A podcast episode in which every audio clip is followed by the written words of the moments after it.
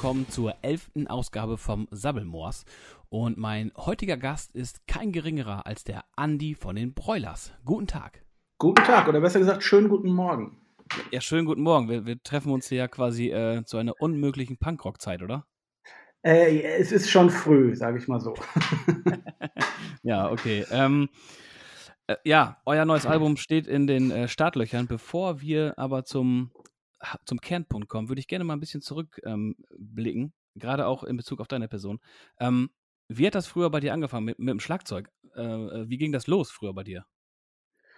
Ähm, tatsächlich schon sehr früh. Also meine Eltern erzählen gerne die Geschichte, dass ich mir mit ähm, so drei, vier Jahren das erste Mal ein Schlagzeug gewünscht habe und war davon auch nicht mehr wegzubringen. Es hat dann gedauert, bis ich zwölf wurde.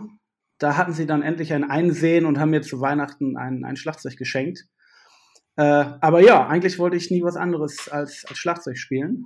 Und äh, mit zwölf habe ich dann tatsächlich auch sofort mit dem Sami zusammen die Band gegründet oder damals noch den Vorgänger der Broilers. Und äh, ja, genau, seitdem, die, die, seitdem die zwei Jahre quasi, ne? Ja, ja. Genau. Ähm, das heißt ja, äh, ja, seit Anbeginn äh, bei, dem, bei den Broilers dabei, beziehungsweise gegründet und nie etwas anderes äh, erlebt, zum Glück wahrscheinlich, wenn man so will. Äh, ja, ähm, irgendwie schon. ja, absolut, absolut. War das damals, ich glaube, du bist Linkshänder, ne, am Schlagzeug? Genau, richtig, ja. Genau. Also nicht nur am Schlagzeug, sondern generell. Nee. Natürlich. Äh, ähm, aber speziell äh, Schlagzeug, war das, war das ähm, äh, ungewohnt? Also hattest du Schlagzeugunterricht früher? Ich weiß wahrscheinlich ja nicht, oder wohl? Keine Ahnung. War das da was äh, anderes als Rechtshänder? Äh, doch, ich hatte tatsächlich ein halbes Jahr lang etwa Unterricht. Okay. Damals, mittlerweile haben wir alle wieder Unterricht, weil wir gesagt mhm. haben, ach komm, weißt du, kann ja nicht schaden. Äh, damals aber auch, als ich dann angefangen habe, zumindest so ein halbes Jahr lang die Grund, äh, gelernt, bevor es mir dann damals zu langweilig wurde.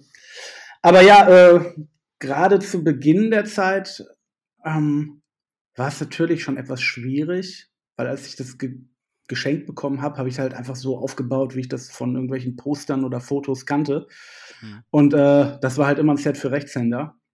Deswegen stand es bei mir dann auch im Keller so als Rechtshänder-Set aufgebaut und dann habe ich halt open-handed einfach gespielt. Das heißt, nicht überkreuzt die Hände, wie man das normalerweise so sieht, sondern äh, offen. Mhm. Und ähm, dabei bin ich dann auch geblieben. Und äh, gerade so was Live-Konzerte anging am Anfang, da hat man sich ja mit allen Bands meistens ein Set geteilt. Äh, da war das dann auch ganz gut, dass ich dann nicht irgendwie groß umbauen musste, sondern mich dann einfach dran setzen konnte und weiterspielen konnte. Ja, stimmt, richtig, weil sonst hätte es ja quasi genau alles spiegelverkehrt wieder ändern müssen, richtig. Ja, genau. Ähm, ähm, ja, die Anfänge der, der Broilers dann ähm, im klassischen Eu-Bereich, dann äh, kam so ein, ah, ich will es mal nennen, schleichender Wechsel. Also ich bin, äh, ja, man kann es ja ruhig sagen, Fan erster Stunde. Ich verfolge euch seit, ja, seit Anbeginn der Broilers, sag ich mal. Okay. Ähm, äh, hab also echt alle Platten auch äh, Erstpressung auf äh, im Regal stehen und so weiter. Also das ist auch eine kleine Ehre hier für mich gerade. Ähm, das ist für mich auch. Das Film trifft man auch nicht alle Tage irgendwie. Oh, das ist auch schön zu hören. Ähm, ja, genau. Also angefangen im klassischen Eu-Bereich, dann der, der ähm, ähm, wie sagt man denn, der langsame Wandel zum, zum deutschen Rock, würdet ihr es so bezeichnen heute? Deutsche Rockmusik einfach? Ja, ich glaube schon. Also ja. uns ist schon immer noch wichtig, dass wir irgendwie, wenn man schon so eine Schublade aufmacht, dass wir dann irgendwie auch noch in der Punkrock-Schublade zumindest mit einem Bein drinstehen. Ähm, ja, aber so, ich sag mal, die äh, die Puristen werden natürlich sagen, dass es kein wirklicher Punk mehr ist. Das stimmt schon. Ja, ja, es gibt ja immer wieder so, ähm, also man liest es auch oft, das wird auch nicht an euch vorbeigehen, auch wenn es euch vielleicht nicht großartig interessiert, aber wie geht ihr damit um, wenn ihr so, sowas dann tatsächlich mal gemeinsam irgendwo lest, äh, äh das sind nicht mehr die Broilers oder, ähm, also äh, wie geht ihr mit, mit schwindenden Fans um oder mit neu gewonnenen Fans? Also ist das, hält sich das so die Waage oder wie verhält sich das bei euch? Oder wie nehmt ihr das auf? Ähm, ja, also ich glaube, die Zahlen zeigen schon recht deutlich, dass wir mehr Fans dazu gewinnen, als, als dass wir welche verlieren. Und das Schöne ist halt, dass auch, ne, trotz oder obwohl sich die Musik dann doch sehr geändert hat über die Zeit hin, dass viele der, der ganz alten Supporter und Fans immer noch da geblieben sind. Und das hören wir halt auch ganz häufig irgendwie von wirklich, ne, alten Skinheads der ersten Stunde, dass sie sagen, okay, so richtig, richtig meine Musik ist es nicht, ich kaufe mir die Platten trotzdem und irgendwie ich finde es schön, was es euch geworden ist und ich supporte euch immer noch. Das freut mhm. uns dann natürlich ganz besonders irgendwie. Mhm. Etwas seltsam wird es dann, wenn wir halt eigentlich bei jeder Platte irgendwie die Kommentare lesen. Äh, ja, das ist jetzt ja kein Eu mehr. Mhm. Nee, ist es ja auch nicht. nicht. Nee. nee. natürlich nicht. Hat ja keiner behauptet. So, weißt du? Aber das waren die letzten drei, vier, fünf Platten halt auch nicht. So, das war ja auch streng genommen kein Eu. Und deswegen irgendwie, ja, man muss so ein bisschen lernen, das nicht zu nah an sich ranzulassen und so ein bisschen darüber zu stehen, dann geht's. Ja, ich kann mir auch vorstellen, dass 2014 sich viele gefreut haben, weil wieder, wieder das Eu im, im Albumtitel war. Kann ich mir gut vorstellen, dass es da Verwirrung gab bei einigen. ja. Könnte sein. Ähm, äh, ja, die Veränderung, ich fand, ähm, 2006 kam, glaube ich, der Chris dazu, ne? Oder? Ja. Ähm, äh, hat das vielleicht damit was zu tun, dass ihr euch da überlegt hat, habt, ähm, komm, wir bauen ein paar andere Elemente mit ein? Nee, also wir hatten ja schon vorher auch immer schon Keyboards da drin, weil wir schon immer gerne auch Ska und Reggae-Anleihen drin hatten. Und äh, da ist so ein Keyboard oder Orgel schon irgendwie ganz hilfreich. Hm. Und vorher auf den Platten haben wir das dann häufig von irgendwelchen Gastmusikern von anderen Bands spielen lassen. Und irgendwann haben wir gesagt, ach komm, weißt du was, äh, ein eigener Keyboarder wäre schon ganz cool.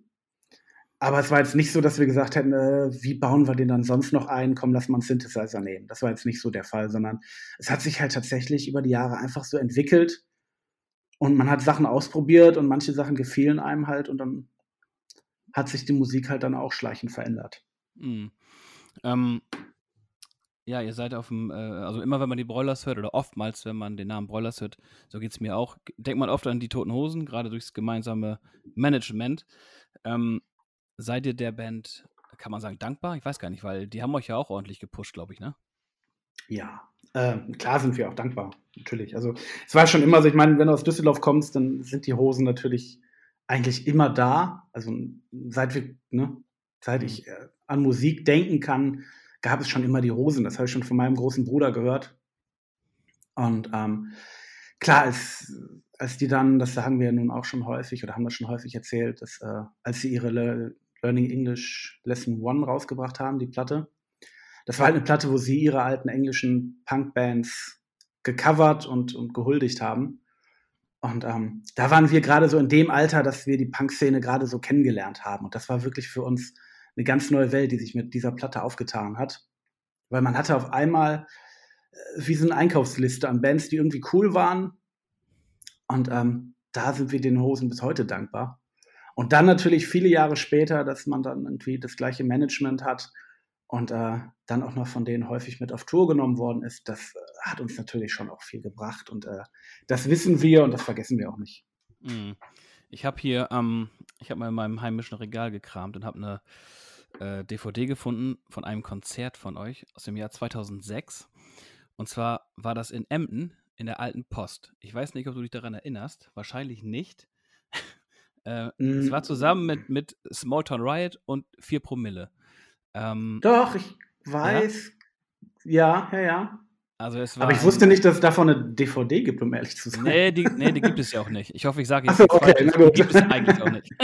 na gut, okay. Äh, aber es gibt Material, ähm, äh, wo das Konzert einfach komplett mit allen drei Bands mitgeschnitten wurde, was sehr, sehr cool ist. Ähm, äh, wenn ja. du an so eine, an, an, diese Zeit denkst, an diese Art Konzerte, sag ich mal, die ja nur wirklich vor, oh Gott, wie viel passten da rein? 800 oder so, ähm, denkst, äh, an was denkst du oder was, was fällt dir dann ein, wenn du an solche Abende denkst?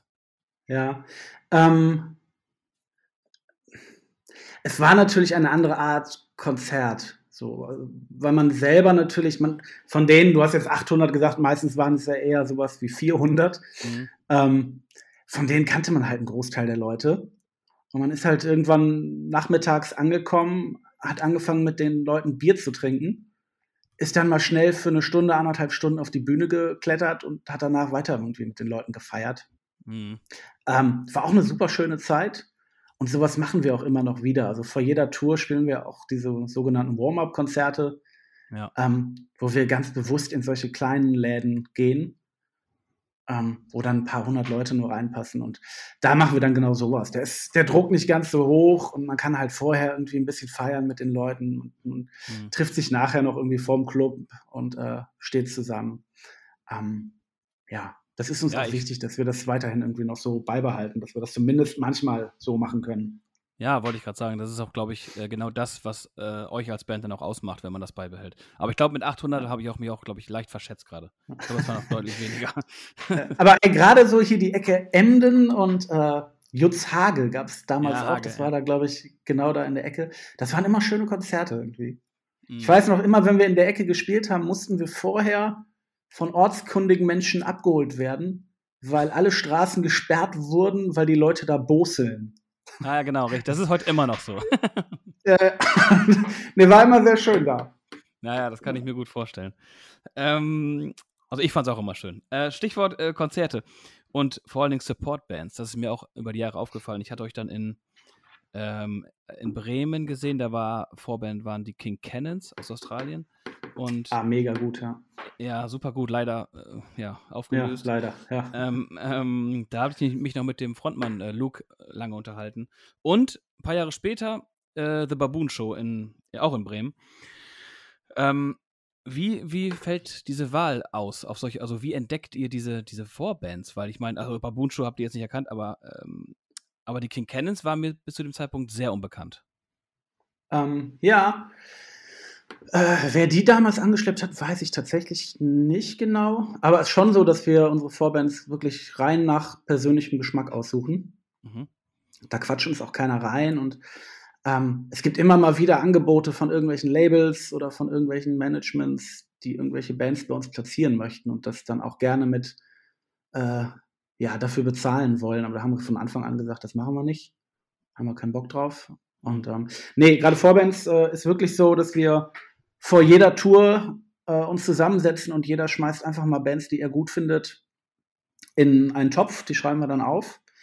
Und dann wird natürlich äh, von unserem äh, Booker, Timo, wird geguckt, okay, wer ist in der Nähe, ähm, wen können wir uns leisten, was macht Sinn.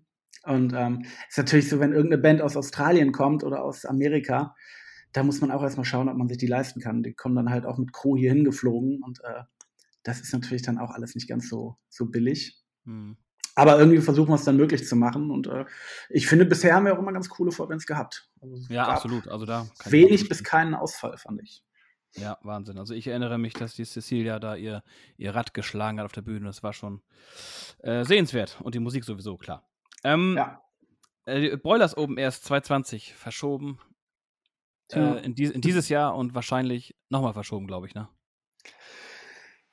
Ja, das ist so ein bisschen Glaskugelleserei gerade. Also Stand jetzt finden sie noch statt, weil von der Politik ist noch kein irgendwie kein absolutes Verbot bisher. Also zumindest nicht, dass ich wüsste, aber ey, wir wissen alle selber, wie die Situation gerade ist und äh, ja, mal gucken. Wird es Also- dann, äh, wird's dann wieder identisch verschoben ins nächste Jahr? Also falls es ausfällt oder wird es dann ganz abgeblasen? Nee, ganz abblasen wollen wir das nicht. Also wir haben ja Bock und sobald wir spielen können, glaubt man, dass wir alle Gewehr bei Fuß stehen und, äh, und raus wollen irgendwie. Ähm, ja, wie das dann genau läuft, kann ich dir gerade nicht sagen, weil natürlich, ne, wir sind ja nicht die Einzigen, die dann sofort touren wollen, sondern Ja. Die halbe Welt will dann raus, Konzerte geben und auch auf Konzerte gehen und äh, da muss man dann natürlich gucken, wie man irgendwelche Locations kriegt. Und ja. Äh, ja, das steht alles so ein bisschen in den Sternen, aber ja, wie gesagt, sobald wir dürfen, äh, sind wir am Start. Mhm. Ähm, ja, kommen wir zum, zum neuen Album. Puro Amor. Das R muss ja gerollt werden, habe ich mir sagen lassen. Ähm, Hört sich auf jeden Fall irgendwie schöner an, oder? Ja, ja. ja, stimmt, absolut. ähm, äh, ja, also ich hab's, durfte jetzt das ja schon hören, auch wenn der Podcast ausgestrahlt wird, wenn es wahrscheinlich schon veröffentlicht ist. Aber wir sind ja noch vor VÖ und ähm, Konzeptalbum, ja oder nein?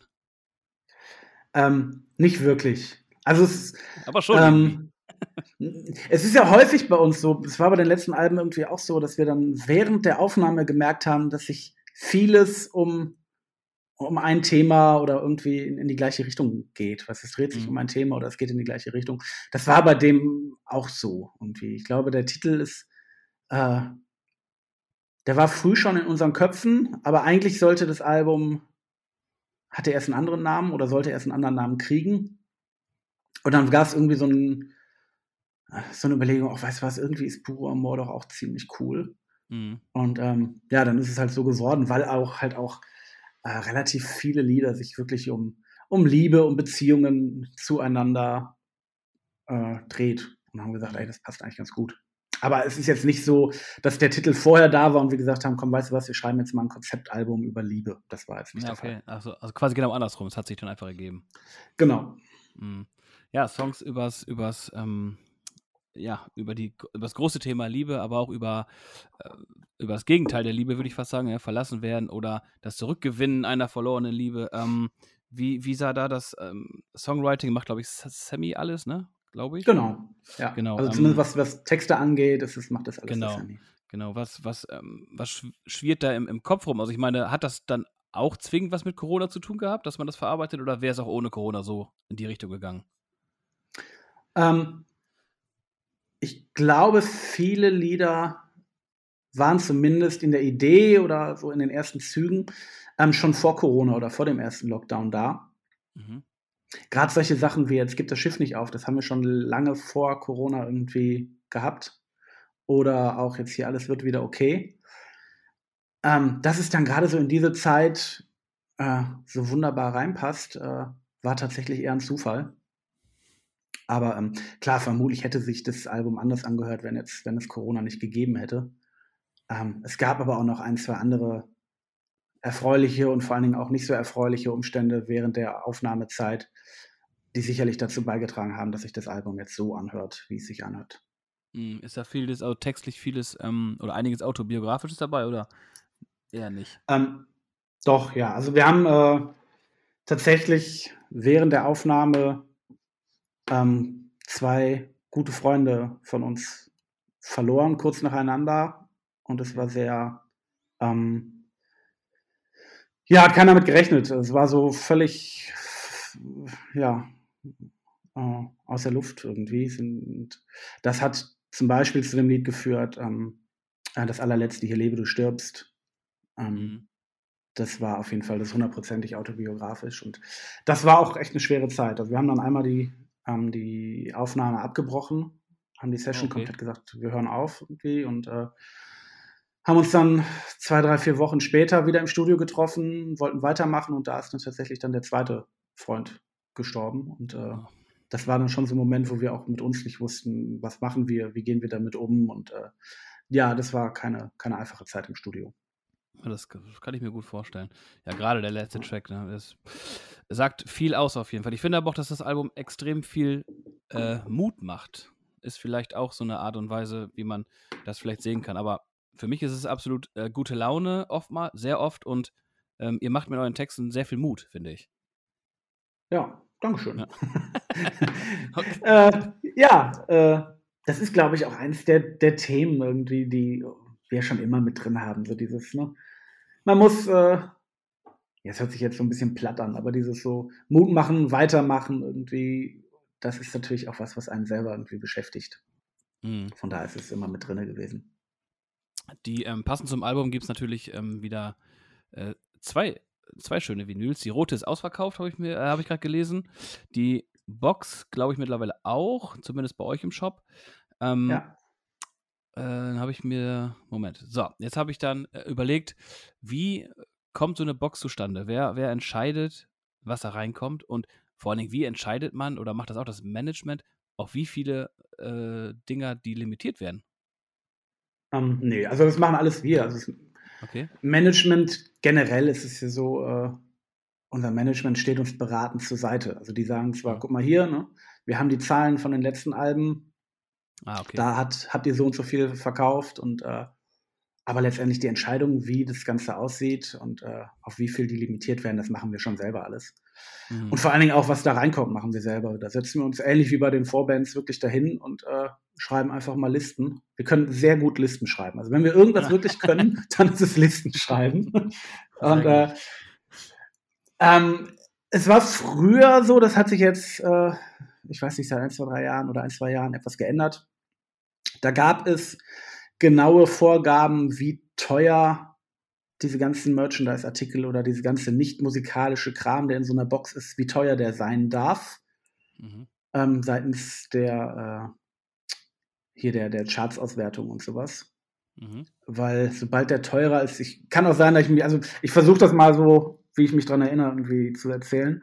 Ähm, weil sobald der teurer als die Musik ist, fällt man aus der Chartwertung raus irgendwie. Ah, okay. Das hat sich so ein bisschen geändert.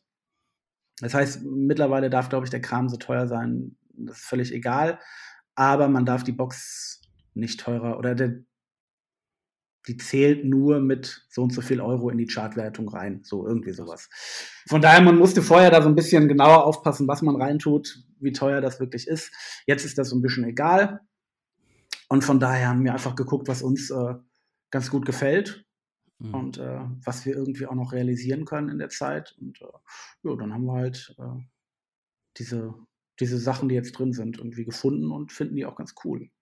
Ja. Also wir finden gerade, gerade so Boxen, jeder macht ja irgendwie mittlerweile eine Box. Und häufig sind die halt echt lieblos. Dann ist da ein T-Shirt drin und irgendwie noch eine Karaoke-Version der, der Musik und das war's dann. Mhm. wir haben nur gesagt, ey, dafür müssen wir keine Box machen, das lohnt sich nicht. Sondern wir denken immer, was würden wir gerne von den Bands oder den Künstlern haben, die wir mögen? Also wenn jetzt Bruce Springsteen eine Fanbox rausbringen würde, was würde ich gerne von dem irgendwie an der Wand hängen haben oder sowas? Und äh, davon oder darüber, über den Weg wählen wir dann aus, was wir da reintun. Ja, diese, diese Box, diese Fanboxen, die sind sicherlich auch dem geschuldet, dass, dass Musik heutzutage überall gestreamt werden kann. Gehe ich mal von aus, dass das der Hintergrund ist. Also richtig beantworten konnte es irgendwie noch keiner, glaube ich, aber ähm, dahingehend kann man ja eine Fanbox anbieten, weil man dann exklusive Dinge hat, die ja in dem Fall nur 8000 Menschen haben. Genau. genau es gibt richtig.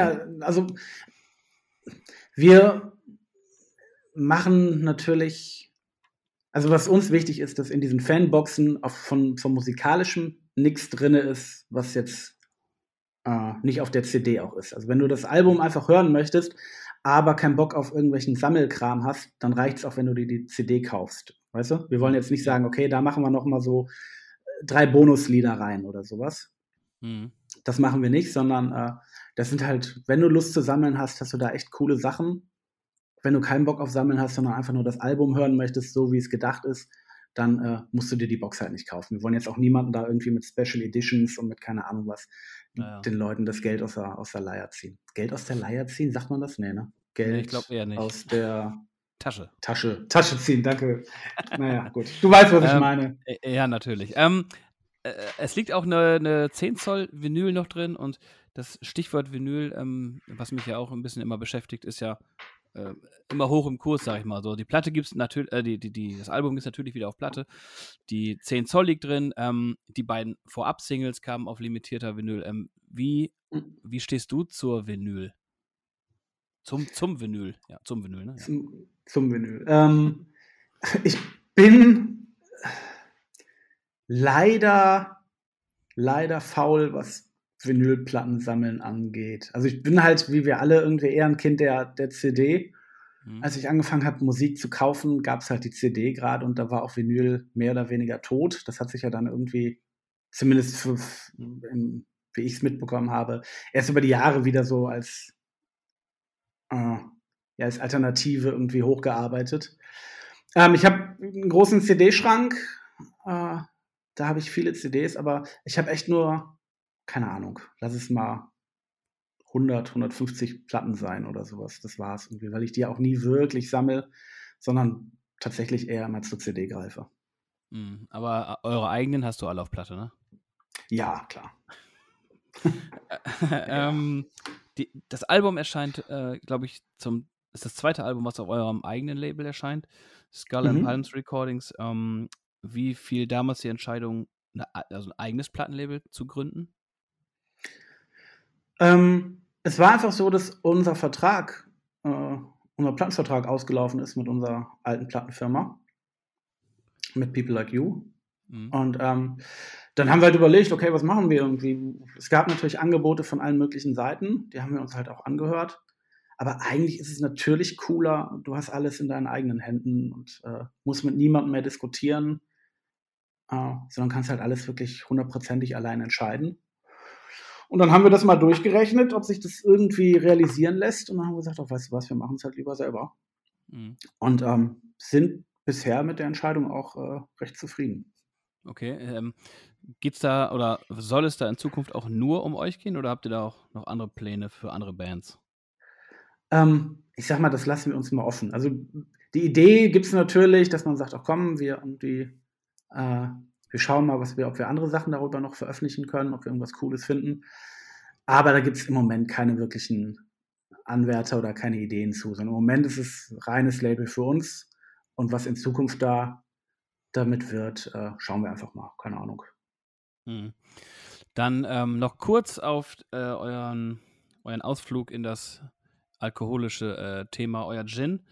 Ähm, mhm. Äh, kannst du kurz erklären, wie man, also die Idee habe ich, hab ich nachgelesen, dass ihr ja vor jedem Konzert, glaube ich, äh, ein Glas Gin trinkt und dann euch entschieden habt, einfach mal euren eigenen Gin herzustellen. Wie viel, wie viel Arbeit steckt da drin? Da muss ja unfassbar viel Arbeit sein. Ja, also die Idee dazu hatten wir schon echt vor langer, langer Zeit, weil wir schon auch wirklich schon seit Ewigkeiten Gin lieben und auch wirklich viel und offensiv Gin trinken. Ja. ähm, dann war es aber so, dass irgendwie hat sich so ein Gin-Hype gebildet und auf einmal hat jeder Gin getrunken und auch jede Menge Leute haben ihren eigenen Gin gemacht. Und dann haben wir die Idee den, von unserem eigenen Gin so ein bisschen aus den Augen verloren und haben gesagt, ach komm, ey, wenn wir jetzt das auch noch machen, boah, nee, wissen wir nicht. Und ähm, aber irgendwann haben wir gesagt, das ist doch Quatsch. Wir lieben das Getränk wir haben die Möglichkeiten, irgendwie, warum machen wir das nicht? Mhm. Und ähm, dann haben wir uns sehr früh das, äh, die Brauerei Ürige hier aus Düsseldorf mit ins Boot geholt. Und ähm, das war dann so, also wir hatten natürlich die Möglichkeit, wie viele das machen, einfach irgendeinen Gin zu kaufen, den umzulabeln und als unseren eigenen Gin zu verkaufen. Aber das wollten wir nicht, sondern wir haben halt schon gedacht, nee, komm, wenn, dann machen wir es richtig. Und dann haben wir halt mit der Ürige Brauerei zusammen nach einem Rezept gesucht und äh, haben viel probiert. Und ähm, bis, bis irgendwann mal so ein, ein Gin dabei rauskam, der uns allen geschmeckt hat oder den wir alle gut fanden. Aber das war echt über viele Tasting-Runden hat sich das so ergeben. Und ich kann mich noch erinnern, die erste Tasting-Runde, die wir gemacht haben, da hat halt das Übrige uns angerufen, meinte, er kommt hier, wir haben hier irgendwie die ersten Proben und ähm, kommt mal vorbei, wir tasten das jetzt, wir probieren das mal durch. Mhm. Und wir haben uns alle gefreut, auch weißt du was, cool, wir fahren dahin und äh, saufen gemeinsam, quatschen ein bisschen, wird lustig. Aber das war halt echt eine ernste Sache. So mit äh, Tasting Notes musste jeder aufschreiben. Wir saßen alle an einzelnen Tischen, damit keiner, äh, damit keiner den anderen beeinflusst. Ja, ja. Und, ähm, und dann haben wir, ich glaube, ich weiß nicht mehr hundertprozentig, aber ich glaube, es waren um die 20 Gin-Proben, die wir dann getrunken haben. Okay. Wir waren ziemlich besoffen an dem Abend. Aber jeder hat, halt, jeder hat halt so seine drei Favoriten irgendwie dann in, in die Runde geschrieben. Und ähm, tatsächlich hatte jeder, also jeder aus der Band und zwei Leute vom Ürige waren auch noch dabei. Ähm, jeder hat halt diesen Gin, der es dann letztendlich auch geworden ist, mit als seinen Favoriten gekennzeichnet. Mhm. Und ähm, das funktioniert so, dass der gebrannt wird mit einem deutlich höheren Alkoholanteil und dann wird es halt, jetzt nicht nur unser Gin, sondern generell bei, bei äh, Schnaps oder Gin oder Whisky auch, wird er da mit Wasser runter äh, verdünnt. Mhm. Da muss man uns nochmal entscheiden, wie viel Prozent der letztendlich haben soll. Und äh, ja, wir haben halt viel probiert und sind mittlerweile auch, was heißt mittlerweile, aber wir sind glücklich, äh, was dabei rausgekommen ist. Ja, ich glaube, äh, viele, die ihn gekauft haben, sind ja auch sehr glücklich damit, habe ich gelesen auf jeden Fall. Also habt ihr alles richtig gemacht. Ja, wir wollten halt irgendwie einen Gin mit Charakter. Wir wollten halt keinen so allerwelts-Gin. Also wir haben gesagt, mhm. wenn, dann machen wir schon einen, der irgendwie auch nach was schmeckt. Mhm. Und ähm, der ist vielen, glaube ich, zu anislastig. Aber ey, wir haben den nur nach unserem eigenen äh, Wünschen gemacht, so wie er uns schmeckt. Und äh, wir freuen uns, dass es doch auch viele Leute gibt, die den auch gut finden. Ja, super. Ähm, 2009 ist, glaube ich, euer äh, The Anti-Archives äh, mhm. erschienen. Live-Konzert. Wann, wann gibt es denn da mal Nachschub? Ein komplettes Konzert auf Blu-ray? Oder ja. ist das eine Planung? Nee, bisher äh, tatsächlich noch nicht wirklich. Aber die Idee schwirrt immer in den Köpfen rum irgendwie. Und äh, ja, bei jeder Tour wird vorher äh, nochmal drüber gesprochen, ob wir das auch irgendwie filmisch festhalten wollen. Und mal mhm. gucken. Also es ist äh, immer ein Thema, vor, vor, bevor es losgeht, vor jeder Tour, vor jedem Festival. Und äh, irgendwann werden wir das sicherlich nochmal machen. Ja, also ich, ich kann mir vorstellen, dass gerade nach Corona die, die Tournee bestimmt, äh, also da werden die Fans bestimmt äh, völlig ausrasten. Noch mehr als sonst kann ich mir gut vorstellen, dass sich das anbieten würde.